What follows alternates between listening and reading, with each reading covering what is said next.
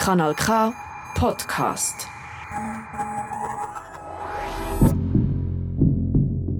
Die Giftmörderin von Sur. Das ist die fünfte Episode. Akteneinsicht.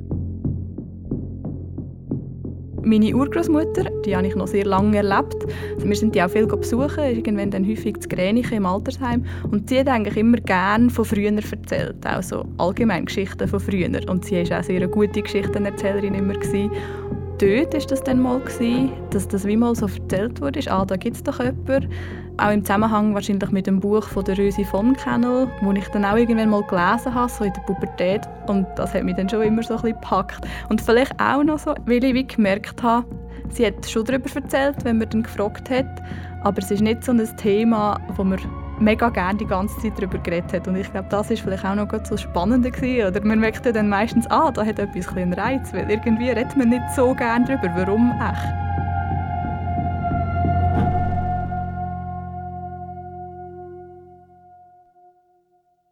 Die 67-jährige Wahrsagerin Verena Lehner hat vor 90 Jahren im Aargau wegen doppeltem Giftmord, Urkundenfälschung und Betrug lebenslänglich bekommen. Nach der Verurteilung sind viele von den zahlreichen Verwandten über Generationen stigmatisiert worden. Mitunter, weil unter vorgehaltener Hand auch viel Blödsinn weiterverzählt worden ist. Und darum verstehe ich, dass es heute noch viel gibt, was am liebsten gesagt hat, man würde einfach den Deckel auf dieser Geschichte drauf lassen und schweigen. Aber dann wird die Geschichte doch einfach mit wahnsinnig viel Leerstellen und Halbwissen weitergeben. Dabei müsste doch das gar nicht sein. Akten schaffen Fakten. Und zum Geschichte besser verstehen, gibt es Archiv. Dort sind zwar im Fall von der Verena Lehner aus rätselhaften Gründen viele Akten verschwunden, aber zwei Kartonkisten voll sind noch im Staatsarchiv. Ronja Rohr ist eine Ur-Ur-Urenkelin der Verena Lehner. Sie hat sich auch nicht mit Halbwissen zufrieden gegeben und hat weitergefragt. Immer und immer wieder. Und hat für ihre Maturarbeit 2014 angefangen, Akten und Fakten zusammenzutragen. Meine Urgroßmutter, die ist eben verstorben, bevor ich die Arbeit angefangen habe. Und nachher ist auch wie viel Wissen gerade wieder auf einen Schlag ausgelöscht gewesen. Und ich glaube, das hat mir auch so ein bisschen eingefahren. Und dann habe ich so gefunden, das wäre eigentlich mega interessant. Und eben, ich habe dann irgendwie auch gemerkt, respektive hat mein Großvater schon mal Zeitungsartikel zum Thema zusammengesucht. Es sind ja zwei Zeitungen, ist eigentlich der ganze Prozess dokumentiert worden, sehr ausführlich das hat bei mir dann so die Idee geweckt, ah, da müssen ja noch andere Akten herum sein. Also wenn es so viel Dokumentation gibt von dieser Zeit, eben, dann müsste ja auch Gerichtsakten herum sein, dann müsste es ganz viel Material geben, wo wir noch mehr darüber herausfinden können. Oder eben auch wieder Wissen wiederherstellen, das vielleicht meine Urgroßmutter hatte und dann aber mit ihr eigentlich verloren gegangen ist. Und dann? und dann häufig hat man ja nicht so Zeit und dann, wenn man in der Freizeit noch so ein bisschen auf Aktensuche geht, das ist dann nicht so nachhaltig, weil man viel immer anders los hat. So mit der Maturarbeit haben wir das dann gut können verbinden mit Verlaub, ich habe mir auch sehr Mühe gegeben für meine Maturarbeit. Ich habe etwas komponiert und bin eigentlich immer noch stolz darauf. Aber ich glaube, so viel Arbeit, wie du in deine Maturarbeit investiert hast, ist das kaum gewesen. Ja, es ist ja dann ein mega spannendes Thema und die Geschichte wird wie immer größer und es ist immer wieder, habe ich irgendetwas Neues erfahren und habe gefunden, ah, und das ist ja noch gewesen. und es ist ja verrückt, dass das so gelaufen ist und jetzt noch den Ast von der Geschichte gegeben oder noch die Person, die irgendwie involviert war. Ich komme wirklich zum Detektiv. Und du hast ja dann wirklich das vollendete Detektivin-Gefühl gehabt, weil vor dir sind die Akten mutmaßlich jahrzehntelang gelegen, oder? Der Kurt Badertscher mit seinem Buch hat später angefangen zu recherchieren. Mhm. Also in meiner Familie hat es auch schon Leute gehabt, die auch schon Akten, eben mein Großvater hat schon mal Akteneinsicht beantragt und überkommen das Königsfeld, also er hat auch die schon mal gelesen gehabt. Genau, aber außer ihm wahrscheinlich nachher niemand mehr und dann bin ich dann gekommen.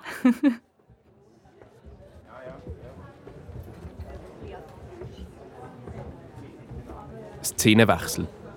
Im Theater Durchlauben zu Aarau drängen sich 120 Leute und wollen die Geschichte von der Verena Lehner verfolgen. Das Theaterstück «Verdeckt» von Ariane Koch feiert Premiere. Und das Interesse ist gewaltig. Alle Vorstellungen sind ausverkauft. Wenn man sich im Stegenhaus und in der Bar herumlässt, geht es auffällig viel darum, wer von welchem von den Kindern abstammt. Aus der ganzen Schweiz sind Leute angereist, die irgendwann mal mehr oder weniger über ihre Verwandte gehört haben. Und jetzt haben sie die Zeitung vom Theaterstück gelesen und haben den Podcast gelost. Im Publikumsgespräch vor der Vorstellung gehen die Wogen hoch.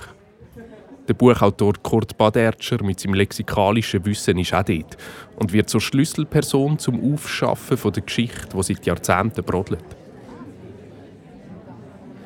Im Theatersaal geht das Licht aus und es wird still. Und Schauspielerin Sandra Utzinger setzt zu den ersten Sätzen aus dem Stück an. Das kannst du am besten selber schauen, sobald dann Theatervorstellungen wieder möglich und sinnvoll sind. Sagt mir Ihren vollen Namen. Sagt mir Ihr Geburtsdatum. Die Premiere ist sehr gut gelungen und wird mit einem langen Schlussapplaus belohnt. Das Stück löst viel angeregte Gespräche an der Bar aus. Und auch über den Podcast wird diskutiert. Aber nicht nur im Theater. Gestern habe ich ein Mail bekommen von einer Ur-Urenkelin. Dein Podcast und deine Recherchen dazu haben viele Emotionen in unserer Familie ausgelöst. In den 70er Jahren, ich war mal wieder zu Besuch in Teufenthal bei meiner Großmutter, hatte sie beiläufig meine Ur-Urgroßmutter, eine Wahrsagerin, die später im Gefängnis endete, erwähnt. Aber ich merkte schnell, dass meiner Großmutter da etwas herausgerutscht war, das unter dem Deckel bleiben musste. Dank deinem Podcast kam das wieder an die Oberfläche und ich wollte es nun endlich wissen. Durch das Buch Giftmord von Kurt Badertscher habe ich nun Gewissheit. Ich bin die Ur-Urenkelin von Verena Lehner. In deinem Podcast stellst du mal die Frage, ob die Leute dir das wohl übel nehmen, dass du diese Geschichte wieder ausgräbst. Meine Mutter und ich jedenfalls nicht. Es hat uns aufgewühlt und bereichert. Ich bin eher stolz, ein Nachkomme von Verena zu sein. Eine tolle, emanzipierte Kämpferin. Aber es gibt auch andere Reaktionen. Eine Journalistin von der Aargauer Zeitung hat im Hinblick aufs Theaterstück einen riesigen Beitrag über die Geschichte von der Verena Lehner geschrieben. Als ich sie dann auf den Podcast hingewiesen habe, hat sie mir zurückgeschrieben, sie möge nicht über den Podcast berichten. Ich werde das Thema nun aber ruhen lassen, schrieb sie. Ich habe Rückmeldungen erhalten, dahingehend, dass die neue Öffentlichkeit dieser Geschichte bei vielen Leuten alte Wunden aufreißt. Das muss damals Kreise gezogen haben, von denen wir uns als Nachgeborene keine Vorstellung machen. Nichts für ungut. Im Theater jedenfalls haben mich viele Uraner angesprochen und haben mir erzählen. Die einen auf Band, die anderen lieber ohne aufnehmen. Sie wollen ihren anderen Verwandten nicht zu nahe treten, weil ja schliesslich alle anders umgehen damit. Meine Mutter das ist ein schwieriges Thema für sie und das ist wirklich eigentlich unter dem Deckel gehalten worden. Und mich hat es eigentlich immer mehr angefangen interessieren und ich bin total baff und ich sehe auch eben, es gibt Bücher über das, es gibt Radiosendungen und eben ich gehe äh, entspannt an das Ganze nennen und ich finde es eben spannend, auch mal die andere Seite zu hören, wie jetzt im Theater, was die Frau auch geleistet hat, was sie, was sie gemacht hat meine Schwester hat gerade gesagt, ja, aber wir kommen ja der Wahrheit jetzt auch nicht näher mit dem Theater. dann habe ich gesagt, nein, das kann nie der Sinn und Zweck sein, oder? Also vergiss es. Ich erwarte nie, dass wir den Fall auflösen können. Aber es ist interessant, einfach das von verschiedenen Seiten anzuschauen. Einmal anders als eben von unseren Eltern oder Großeltern, die gesagt haben, hey, Deckel drüber, oder? Ursprünglich aus Grenichen. Seit 35 Jahren bin ich das erste Mal wieder in Aarau. 1966 bin ich das erste Mal mit dem Namen Verena Lehner konfrontiert worden. Und zwar, weil Kinder gesagt haben, mit dir spielen wir nicht. Du bist einer des Wahrsagers. Das hat mich dann Wunder genommen. Das Knopfbau gehe ich zu den Eltern und frage, du, was hat es mit dem? Ja, fragt der Großvater. Der Großvater heißt Emil, ist das viertletzte Kind von der Verena Lehner. Der Großvater sagt nichts. Und mit 16 bin ich dann ins Aargauer Tagblatt und habe recherchiert. Bericht aus dem Jahr 1929 habe ich mir eine Kopie machen lassen. Bin mit dieser Kopie heim, habe sie durchgelesen. Bin nicht fertig geworden, die Mutter hat mich verwünscht, sieht, was ich lese und rührt die Papiere ins Feuer.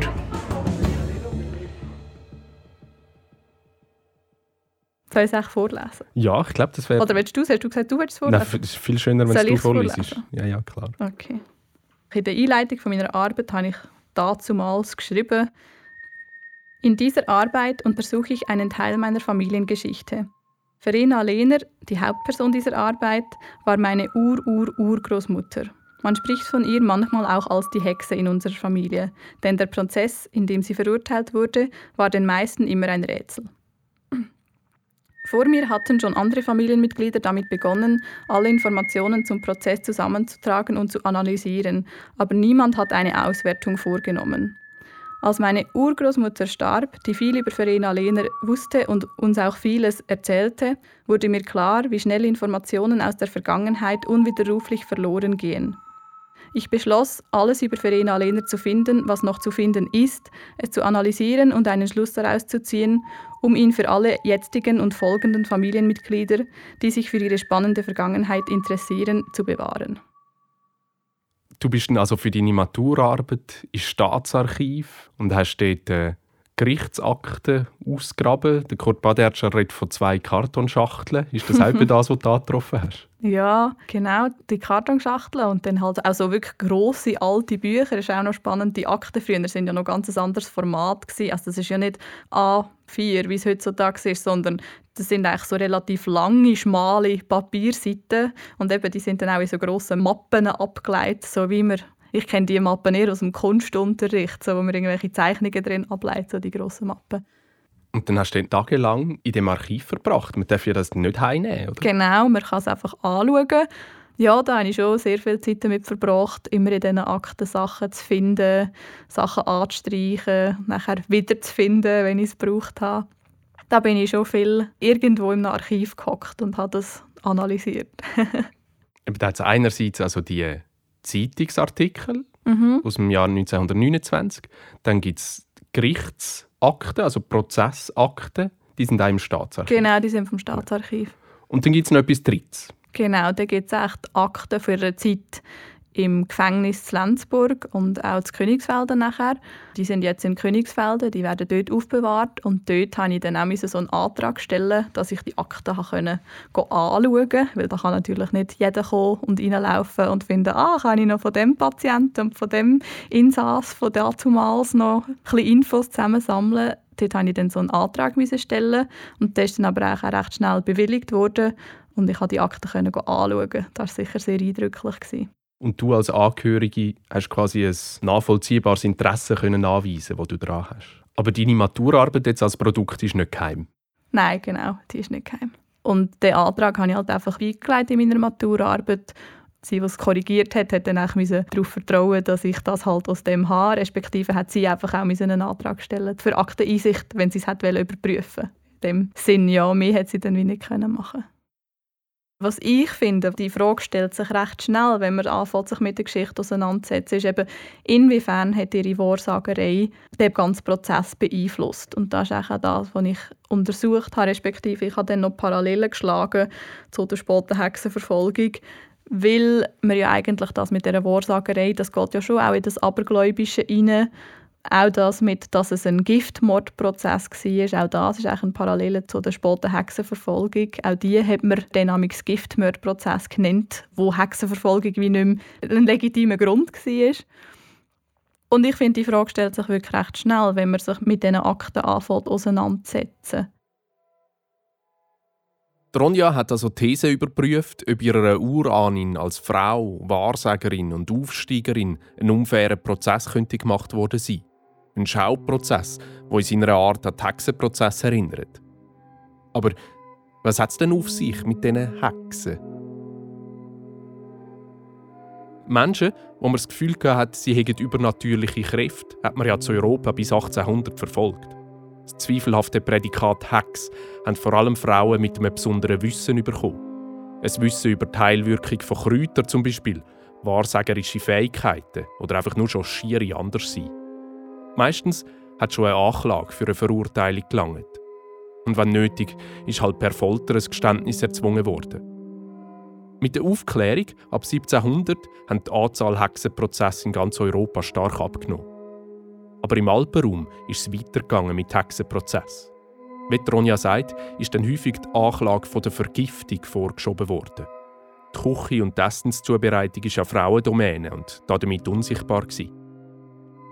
Der letzte offiziell dokumentierte Hexenprozess ist von der berühmten Anna Göldi 1782. Auch dort ist es um Gift gegangen. Tronja Rohr zeigt in ihrer Arbeit, dass die Verena Lehner ihre Tätigkeit als Wahrsagerin sehr wohl könnte den Prozess beeinflusst haben. Die Tatsache, dass Verena Lehner Zukunft weiss gesagt hat, hat sie verdächtig gemacht. Weil man hat ja immer noch so halb an übernatürliche Kräfte glaubt. Dann hat der Prozess, weil sie ja allseits bekannt war, ein enorm grosses Publikum gehabt. Und der dritte Aspekt sind die vielen Zeugenaussagen. Das sind Verwandte von den mutmaßlichen Mordopfer, aber auch viele Kundinnen und Kunden von der Verena Lehner. Sie sind als Zeuginnen geladen, weil sie mal im Haus am Waldrand waren, um sich Karten zu lassen und dort vielleicht Kostgängerinnen angetroffen haben. Ihre Aussagen als Beweisstück anzuführen, ist aber problematisch. Sehr wahrscheinlich haben ja die, wo die positiven Prophezeiungen eingetroffen sind, gut über sie ausgesagt und die, wo sie Negatives vorausgesagt hat oder wo sich ihre Prophezeiungen nicht bewahrheitet haben, ihre gegenüber schlechte Gefühle gehabt. Und dann macht sich Tronja noch allgemeine Gedanken über den Prozess, ganz unabhängig von der Wahrsagerei. Der wichtigste ist, dass da eigentlich kein Beweis für die Mörder da sind. Ein Schriftexperte hat mit höherer Wahrscheinlichkeit können klären, dass sie die Unterschrift von Adrian Meyer für ein Kontobüchli gefälscht hat. Und Ärzte können beweisen, dass beide Leichen mit dem gleichen Gift, mit Arsen, vergiftet worden sind. Aber niemand hat bewiesen, dass sie das Gift verabreicht haben. Und dann ist da noch, dass die Zeugenaussagen mit großem Zeitabstand passiert sind. Ich weiß gar nicht, ob das im Podcast schon vorgekommen ist. Eigentlich ist es ja so gewesen, dass ihre Kostgänger gestorben sind. Das haben wir wie abgehökelt und es ist ja dann mal lang nichts passiert. Und erst vier Jahre später ist sie eigentlich so gewesen, dass man die Untersuchung wieder aufgenommen hat, weil es einen Fall gegeben hat, dass eine andere Frau eben sich bei der Verena Lehner hat sagen verdächtigt worden ist, ihren Ehemann umgebracht zu haben. Und zwar gerade 200 Meter da weg bei der Bushaltestelle beim Restaurant Schweizerhof. Ah, okay, super. Ist, aber ist, ist das schon gekommen? Das war ja jetzt gar nicht präsent. Dass das ist gekommen, aber sehr kurz. Ich weiß jetzt nicht, ob man das unbedingt schon mitgeschnitten hat. Ja. Und es ist immer wieder gut, auch etwas anzuknüpfen.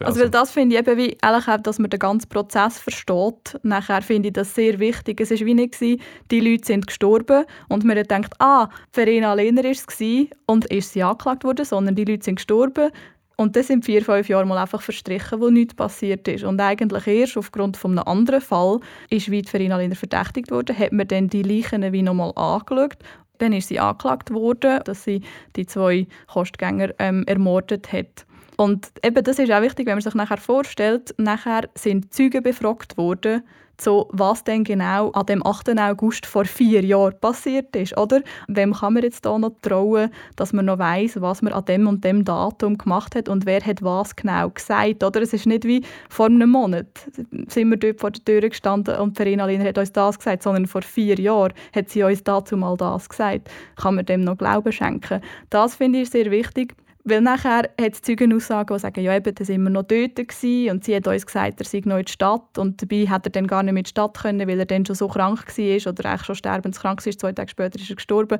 Oder, und dann ist einfach immer Aussage gegen Aussage. Weil nachher ist eigentlich der ganze Prozess sind irgendwie 76 Zeugen befragt worden. Also eigentlich jeder, der etwas dazu sagen hat etwas dazu dürfen sagen. Nicht nur Aussage gegen Aussage, sondern zig Aussagen gegen zig andere Aussagen. Ja, wahnsinnig viel, wirklich. Eben, und dann frage ich mich auch wieder, all die 76 Leute, haben denn die alle noch gewusst, was sie vor vier Jahren dann gedacht und gemacht und gefühlt haben? Also, ich glaube, das kann man wie nicht mehr so genau rekonstruieren. Also wenn man sich das alles überlegt, dann ist es ja schon speziell, dass sie nachher eigentlich verurteilt worden ist für die zwei Morde aufgrund von Indizien. Es hat eigentlich keinen Beweis gegeben und das würde ich, nachdem ich alles Material gelesen habe, würde ich sagen, es hat keine Beweise gegeben, sondern es hat Aussagen gegeben. Das hat die Aargauer Presse 1929 anders gesehen. Der Freie Aargauer vom Montag, 7. Oktober schreibt über den fünften Prozesstag. Die Anklagerede des Staatsanwaltes war ein ciceronisches Meisterstück. Man spürte, dass es dem Staatsanwalt keine leichte Sache war. Er hätte lieber nicht angeklagt.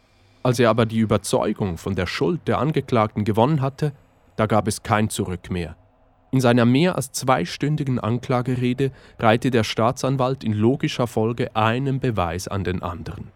Seine Argumente lassen keinen Zweifel an der Schuld der Angeklagten mehr aufkommen. Im Kriminalgerichtsprozess vom Oktober 1929 im Rathaus zu Aarau sind wir kurz vor dem Showdown. Der Staatsanwalt setzt zum Schluss Plädoyer an. 90 Jahre später, 100 Meter nebendran, im Foyer vom Theater Durchlauben zu Aarau, bilden sich Zuschauerinnen und Urenkel nach der Vorstellung ihres eigenen Urteil über die damalige Geschichte. Und da gibt es auch solche, die auf eigene Faust noch am Weiter recherchieren sind. Ein Urenkel, der nicht mit Namen möchte genannt werden erzählt von seinem polizeilichen Hintergrund. Er hat im Bundesnachrichtendienst geschafft. Er hat ein dickes Buch dabei und macht sich immer wieder Notizen. Dann stößt ein anderer Urenkel dazu, ein pensionierter Kriminalpolizist aus dem Thurgau, und schon wird ausgiebig über die juristische Lage diskutiert. Da müsste doch irgendwo noch Protokoll von der polizeilichen Einvernahme sein. Wir müssen jetzt unbedingt mal selber die Akte anschauen. Und mir wird klar, aus dieser Geschichte komme ich so schnell nicht mehr raus. Und du auch nicht. Ich muss wohl noch ein paar Episoden anhängen. Weil mir ist da noch Folgendes zu Protokoll gegeben worden. Bin sehr froh, ist das Buch Giftmord rausgekommen und das hat mich wirklich auf eine neue Idee gebracht. Weil auf der Seite 186 eine Aussage von einer Zeugin Magd, die hätte eigentlich ein wahres Mordmotiv gehabt. Man bedenke, sie sagt aus, sie sei von der Verena Lehner angehalten worden, einen Bauer zu heiraten, der schwerhörig ist.